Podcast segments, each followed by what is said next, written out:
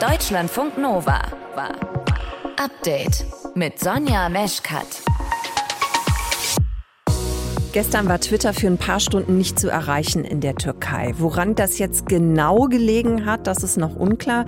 Kritiker von Präsident Erdogan vermuten allerdings, dass die Regierung damit steuern wollte, welche Nachrichten es über das Erdbeben gibt. Es hat ja Kritik gegeben, auch auf Social Media und auch von türkischen Politikern am staatlichen Krisenmanagement. Präsident Erdogan hat die Kritik daran kritisiert. Bis jetzt sind insgesamt 21.200 Mitarbeiter des Militärs, der Gendarmerie und der Polizei in Hatay im Einsatz. Trotzdem machen einige in Hatay Wahlkampf und falsche Angaben haben, dass da niemand in Hatay wäre. Wir werden solche Lügen nicht zulassen und dass jemand schlecht über unsere Soldaten, Gendarmen und Polizisten spricht.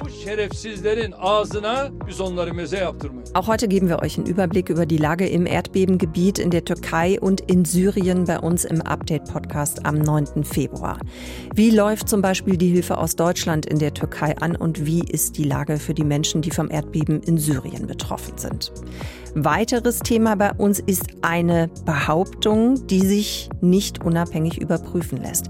Es geht um die Sprengungen an den Gasleitungen der Nord Stream Pipelines. Ein Journalist meint, Beweise gefunden zu haben, dass die USA dahinter stecken. Wir dröseln das für euch auf. Ihr hört zu, das ist schön. Deutschlandfunk Nova. Am Montagabend ist es losgegangen und ein paar Stunden später war dann schon die Landung in der Türkei und dann ging es auch direkt an die Arbeit. Die internationale Hilfe für die Erdbebenregionen in der Türkei läuft schon seit einigen Tagen. Aus Deutschland ist unter anderem ISA Germany dabei. Das ist eine gemeinnützige Hilfsorganisation und am Montag haben wir schon mit Paul Philipp Braun gesprochen, der ist Sanitäter im medizinischen Team von ISA Germany. Heute wollten wir vor der Sendung gerne von ihm wissen, was denn eigentlich in den letzten Tagen bei ihm und beim Team passiert ist. Paul Philipp, wo bist du jetzt genau und was siehst du? Ich bin gerade in der Stadt Kirkan in der Provinz Hatay, eine der Provinzen, die besonders schwer vom Erdbeben getroffen wurden, allerdings in denen es recht lange gebraucht hat, bis überhaupt ausländische Hilfe eintraf, nämlich mit uns von ISA Germany als erstem Team. Ähm, wir sind am Dienstagmittag hier angekommen und ja, schon da hat sich das abgezeichnet, was ich jetzt auch sehe. Ein Bild vieler, vieler zerstörter Häuser, große notleidender Menschen und viel Elend. Hm. Wie war denn eigentlich euer Weg dann vom Flughafen bis zu eurem eigentlichen Einsatzort? Wie lange habt ihr dafür gebraucht, weil ja eben diese ganze wichtige Infrastruktur, also eben auch Straßen ja teilweise komplett zerstört sind? Der, der Weg vom Flughafen Einmal nicht, kannst du das kurz sagen? Ich muss mal ganz kurz den Funk ausstellen. So, jetzt ist, jetzt ist das mein Funkgerät zumindest ausgestellt. Der Weg vom Flughafen bis zum Einsatzort gestaltete sich zunächst relativ unkompliziert. Das waren Bilder eines schönen Landes, die wir hier gesehen haben. Olivenhaine, grüne Wiesen, tolle Berge. Und umso näher wir dem Ort Kirkan in der Provinz Hatay kamen, desto schlimmer wurden die Bilder allerdings, die sich eben mit dieser Urlaubsidylle abwechselten. Zerstörte Straßen, große Erdverwerfung, offene Erdverwerfung, die wir gesehen haben und natürlich auch viele kaputte Häuser. Ja, und bleiben wir vielleicht mal bei diesen kaputten Häusern, unter denen ja dann sehr wahrscheinlich auch viele Menschen einfach immer noch begraben liegen. Konntet ihr denn da wirklich helfen in den letzten Tagen? Also konntet ihr auch Leben retten? Wir hatten unglaublich großes Glück in den vergangenen Tagen. Ähm, wir haben bisher drei Leben retten können, drei Menschen aus den Trümmern retten können. Darunter unter anderem auch einen 16-jährigen Jungen, der soweit eigentlich unverletzt war. Ähm, der das einzige Problem hatte, er war halt eingeschlossen in den Trümmern. Und als er dann aus den Trümmern herauskam, äh, begrüßte er seine türkischen Freunde voller, voller Freude, dass er noch am Leben ist. Ein ganz eindrucksvolles Bild für mich.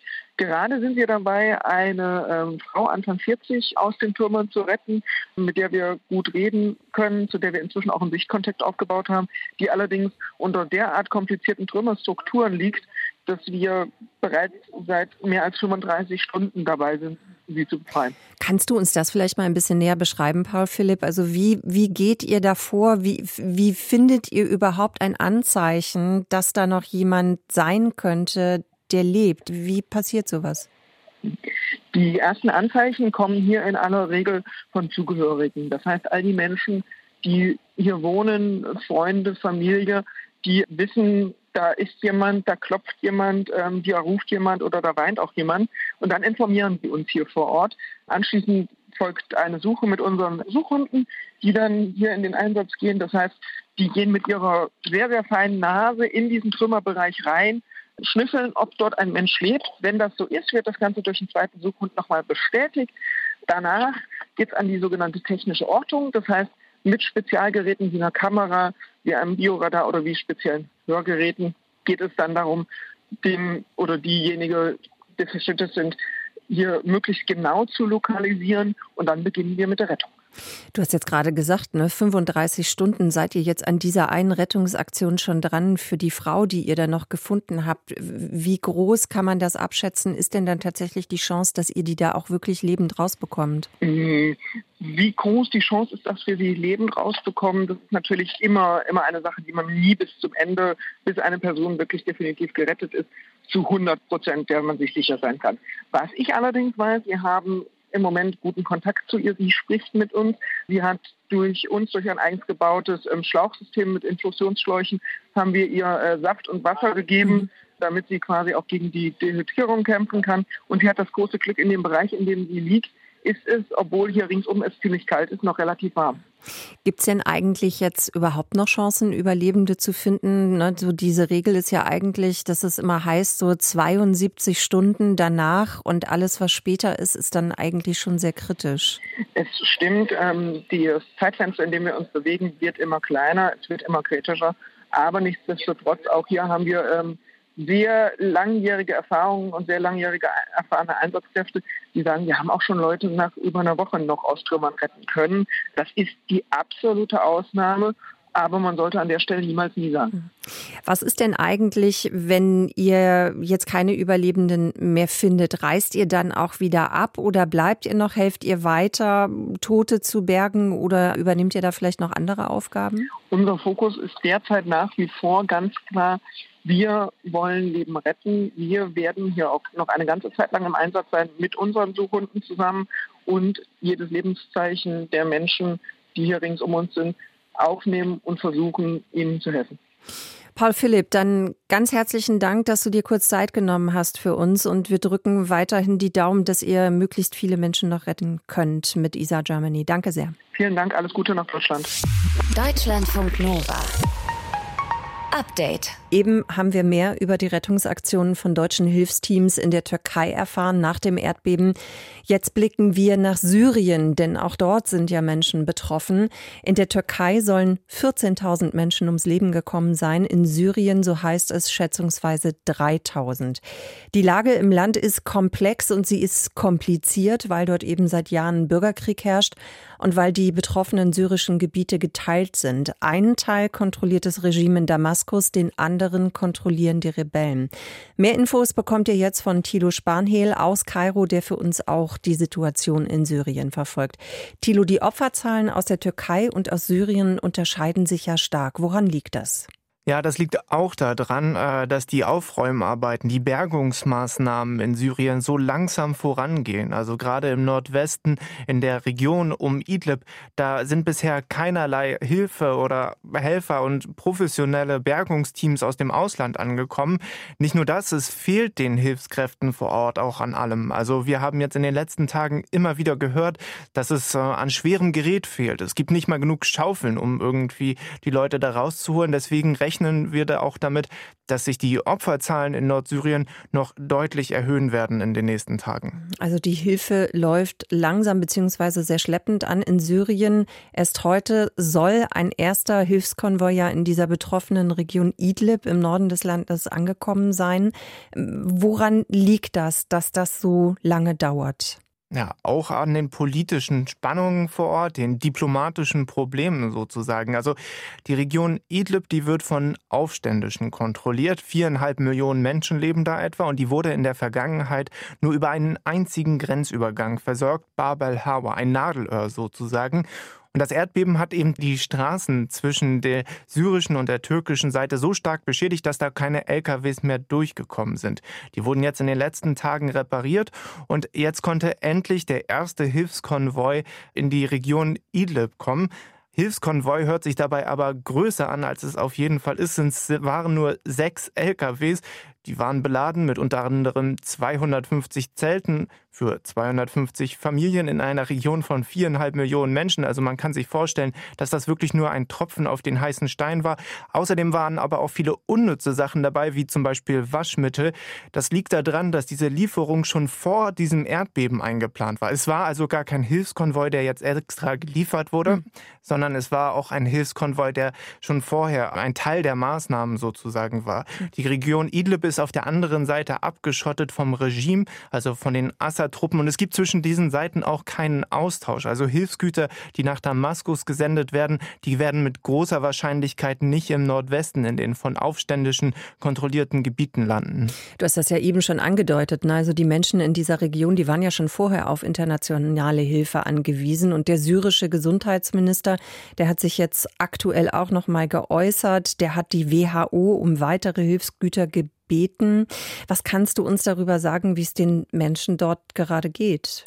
Also wir sind auch mit Leuten vor Ort in Kontakt und die Situation scheint wirklich dramatisch zu sein. Also nicht nur sind in diesem Bürgerkriegsland ja schon viele Gebäude einsturzgefährdet gewesen durch den Krieg. Sie wurden auch, wenn sie einsturzgefährdet waren, nur ja, mit einfachen Mitteln wieder repariert und die wurden jetzt eben auch vom Erdbeben kaputt gemacht. Viele große äh, Stadtgebiete sind teilweise eingestürzt. Die Menschen haben keine Zuflucht. Viele schlafen auf der Straße in ja, selbstgebauten Zelten selten und das bei Temperaturen von minus 5 bis plus 5 Grad. Es regnet und schneit. Das macht natürlich nicht nur die Rettungsarbeiten deutlich schwieriger, sondern auch die Situation der Menschen vor Ort. Und uns wird immer wieder gesagt, was es am meisten braucht. Aktuell sind Decken, Zelte, Nahrungsmittel und Medikamente, um die Überlebenden, die, die dieses Unglück noch überstanden haben, irgendwie zu versorgen und dafür zu sorgen, dass die eben nicht erfrieren. Kümmert sich denn das Regime in Syrien um die Menschen in dieser Erdbebenregion? Das ist schwierig zu sagen. Also ähm, auf der einen Seite sind natürlich auch vom Regime kontrollierte Gebiete betroffen und in diese Gebiete wird mit großer Wahrscheinlichkeit auch Hilfe gesendet. Das wissen wir aber nicht. Also wir können das von hier aus auch nicht überprüfen weil das Regime das auch gewissermaßen unter Verschluss hält, wie es in diesen Gebieten aussieht. Wir wissen aber, dass ähm, ja wenig Hilfe bisher angekommen ist, auch beim Assad-Regime. Und weil die Lage eben so verzweifelt ist, hat das Assad-Regime jetzt auch bei der Europäischen Union zum Beispiel um Hilfe gebeten. Ein Schritt, der uns auch hier äh, als Beobachter überrascht hat, weil man eigentlich bei der Europäischen Union, den Feinden sozusagen, nicht um Hilfe bittet. Also die Situation muss dramatisch sein. Und es gibt eben dann aber trotzdem noch keinen Austausch zwischen den Gebieten, den Assad kontrollierten Gebieten und den Rebellengebieten. Und dort geht es den Menschen eben besonders schlecht. Und wir wissen gerade und können auch gar nicht absehen, wann dort wirkliche Hilfe hinkommen kann. Thilo, dann danke ich dir erstmal für diese aktuellen Infos. Unser Korrespondent Thilo Spanhehl über die Lage in Syrien. Deutschlandfunk Nova. Update. Kann die künstliche Intelligenz ChatGPT ein Problem werden für Schulen und Unis? Also können Schülerinnen oder Studierende anstelle ihre Hausaufgaben selbst zu machen, einfach eine Frage eintippen oder die Aufgaben und kriegen dann alles schön perfekt geliefert von diesem Bot. Naja, also ganz so einfach scheint es jetzt doch nicht zu sein. Der Bayerische Rundfunk hat ChatGPT gegen den absoluten Endgegner von Abiturientinnen in Deutschland antreten lassen, nämlich an das bayerische Abitur. Ja, ja, Mintu Tran aus dem Nova-Team. Du hast dir das nochmal genauer angeguckt. Wie hat ChatGPT denn abgeschnitten? ziemlich schlecht. Also in einigen Fächern ist ChatGPT gnadenlos durchgefallen mit einer 5 und in manchen Fächern gerade noch so durchgekommen. Die beste Note war noch eine 3 und äh, das Besondere in Bayern, weswegen es finde ich, so schwer ist. Ich habe auch bayerisches Abitur gemacht. Du musst ja in fünf Fächern Abiturprüfung machen, nämlich Mathe und Deutsch schriftlich ist Pflicht. Dann kommt noch eine Fremdsprache dazu und noch zwei weitere Fächer. Und von diesen letzten drei Fächern musst du in zwei eine mündliche Prüfung machen. Also wenn du in zwei Fächern davon weniger als fünf Punkte hast, bist du durchgefallen. Und ChatGPT ist es eben jetzt auch. Ja, durchgefallen. Also wenn ich jetzt raten müsste, aber trotzdem, dann würde ich eigentlich davon ausgehen, dass die künstliche Intelligenz doch wahrscheinlich, weiß ich jetzt nicht Mathe, Informatik oder andere Naturwissenschaften besser kann als zum Beispiel Deutsch oder Englisch, oder? Ja, so ist es tatsächlich nicht. Also diese KI hatte in allen Fächern ziemliche Probleme. Also in Deutsch ist ChatGPT komplett durchgefallen, hat nur drei Punkte bekommen. Das Programm sollte eine Aufgabe aus dem Abi 2022 lösen, nämlich einen Text kommentieren, der sich mit dem Thema künstliche Intelligenz auseinandersetzt. Hehehe, kann man ein bisschen drüber lachen. sollte man ja eigentlich denken, hey, für eine künstliche Intelligenz sollte ja wohl ausgerechnet dieses Thema, künstliche Intelligenz, gar kein Problem sein. War aber wohl trotzdem ein richtiger Fail. Also laut dem Deutschlehrer, der diese Arbeit dann korrigiert hat, hat zwar die KI die grundlegende Intention der Autorin verstanden, bleibt aber in der Ausführung weit hinter den Anforderungen zurück. Das heißt, mangelhaft war das Programm in allen Bereichen. Also Sprache war eintönig, immer nur eintönige Sätze. Die Antwort war viel zu kurz und da war halt sehr viel Gelaber, Palaber dabei. Also definitiv viel Luft noch nach oben. Und in Mathe und Informatik war es halt auch nicht viel besser. Muss man dafür nicht nur rechnen, oder was? Eben nicht. Also man muss ja nicht nur runterrechnen im Abi, sondern muss ja Rechengänge auch verstehen können, herleiten, formalisieren. Und in der Korrektur sah es dann so aus, im hilfsmittelfreien ein A-Teil hat die KI 15 von 30 Punkten, also die Hälfte, und im B-Teil 36 von 90 Punkten erreicht. Das ist gerade noch so eine 4. Und ähm, das Problem ist, diese KI versteht einfach manche Fragen gar nicht. Und der Rechenweg war wohl oft ein bisschen umständlich. In Informatik ist ChatGPT sogar komplett durchgefallen, gerade mal zwei Punkte. Das ist eine ziemlich schlechte Note 5. Da hatte sie echt Probleme bei den Modellierungs- und Programmierungsaufgaben. Und der Korrektor hat auch gemeint, dass die ChatGPT wohl immer wieder Antworten auf Fragen gegeben habe, die niemand gestellt hat und auch Behauptungen aufgestellt hat, aber eben nichts begründet hat. Das habe ich sie gar nicht gefragt, aber ich antworte Ihnen trotzdem, ja. Ähm, genau. Jetzt haben wir so viel Chat-GPT da im bayerischen Abi gedisst, ne? Konnte die denn auch irgendwas richtig gut? In Geschichte. Also Geschichte, da hat die KI eine solide 3 geschafft. Da kam es aber auch auf die Fragen an. Also bei einer hat sie sehr gut abgeschnitten, bei der anderen hat sie wieder fast keine Punkte geholt. Also einmal blank und einmal irgendwas was Gutes hingeschrieben. Insgesamt ist ChatGPT wohl vor allem gut darin zu labern und selbstbewusst so zu tun, dass es alles weiß und einfache Antworten zu geben.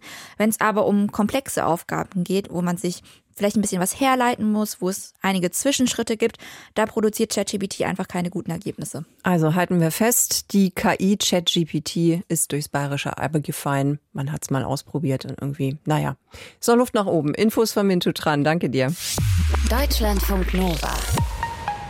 Update. Vergangenen September hatten in der Ostsee insgesamt vier Explosionen Lecks in die Gaspipelines Nord Stream 1 und 2 gerissen. In westlichen Staaten ist dann schnell vermutet worden, dass Russland hinter den Explosionen stecken könnte. Und die russische Regierung hat den Westen der Sabotage beschuldigt.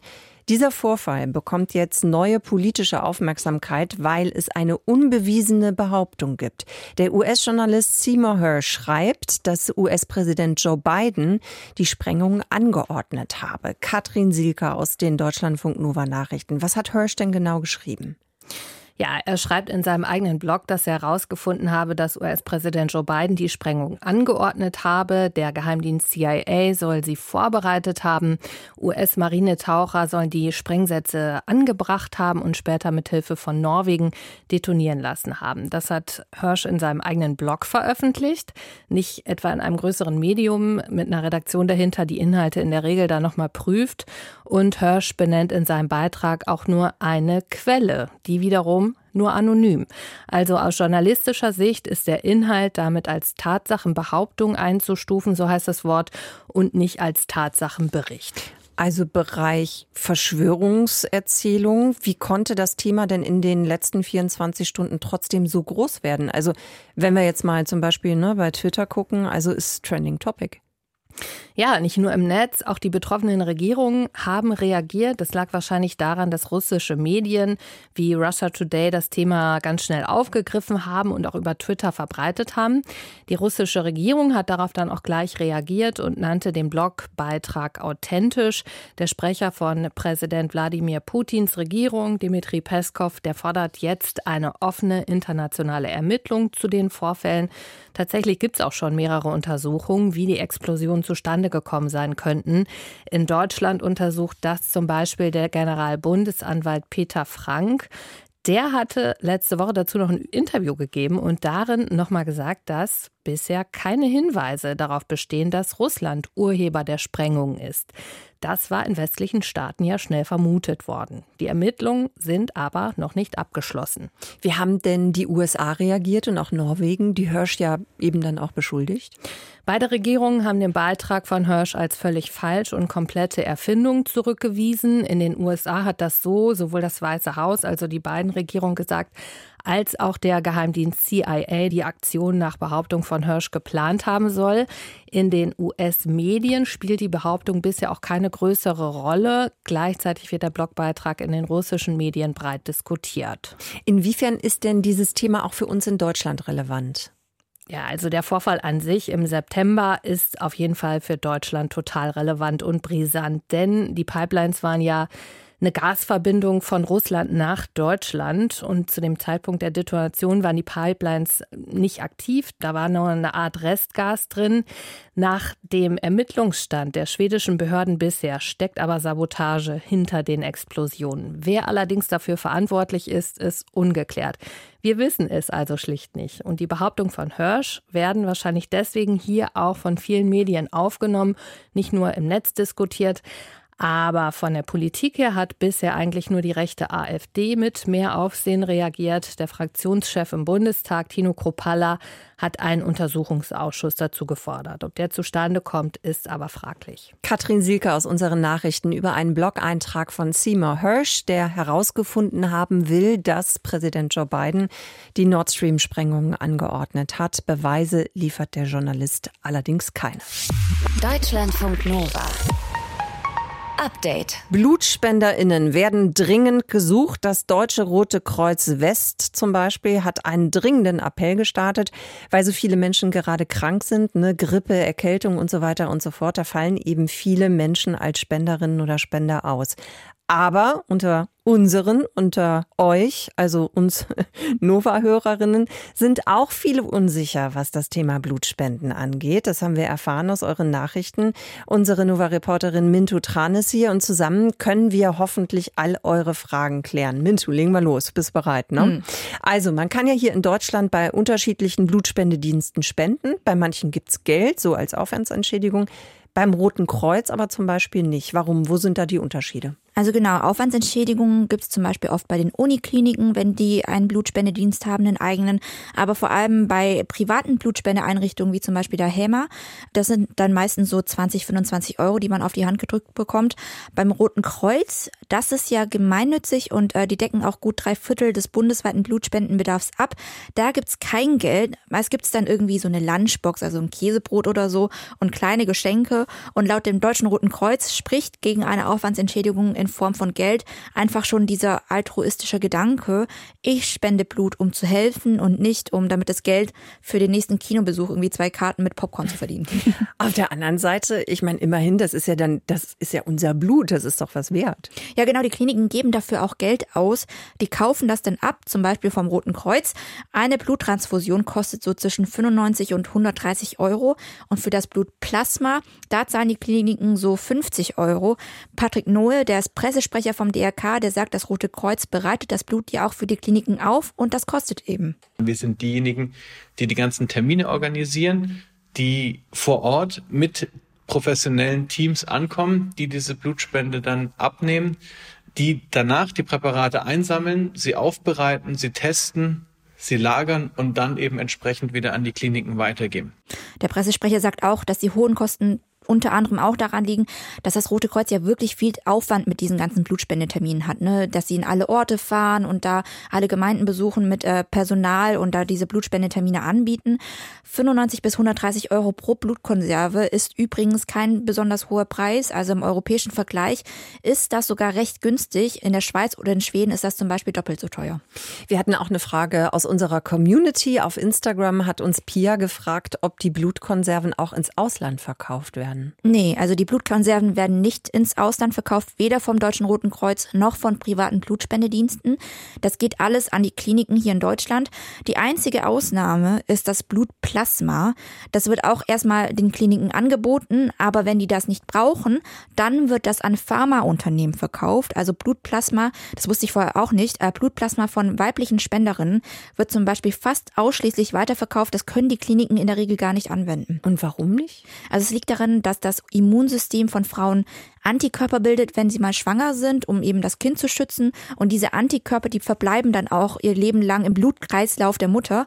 Und diese Antikörper, die vertragen Männer möglicherweise nicht, wenn sie zum Beispiel eine Blutplasmaspende von einer Frau bekommen. Mhm. Und stattdessen wird eben das Blutplasma von weiblichen Spenderinnen an die Industrie weiterverkauft und daraus werden dann lebensrettende Medikamente hergestellt, zum Beispiel für Menschen, die Bluterkrankheit haben oder zur Behandlung von Tetanus oder Hepatitis.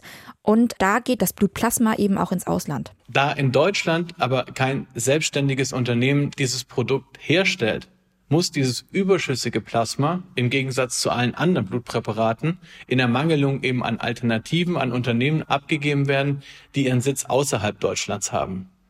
Die daraus aber hergestellten lebensnotwendigen Medikamente kommen in großen Teilen wieder nach Deutschland zurück. Also so erklärt das der Pressesprecher.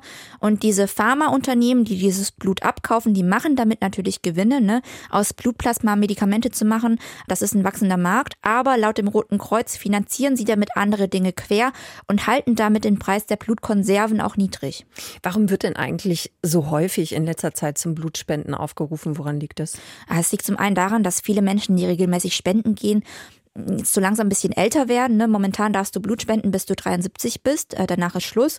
Und es kommen eben nicht entsprechend genügend junge Spenderinnen und Spender nach. Das ist eben das eine. Und das andere ist, dass wir eben nur spenden dürfen, wenn wir gerade gesund und fit sind.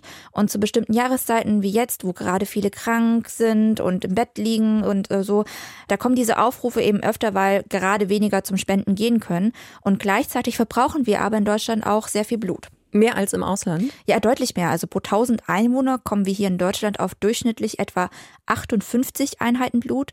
In den Niederlanden ist das etwa die Hälfte, also 27. Deswegen engagieren sich eben viele Kliniken dafür, auch das Rote Kreuz übrigens, in der Initiative Patient Blood Management. Und diese Initiative, die will dafür sorgen, dass weniger verschwenderisch mit Bluttransfusionen umgegangen wird, äh, weil so eine Bluttransfusion, das ist ja auch immer so ein Risiko für eine Patientin, wenn die Blut von einer anderen Person bekommt. Da gibt's auch Nebenwirkungen.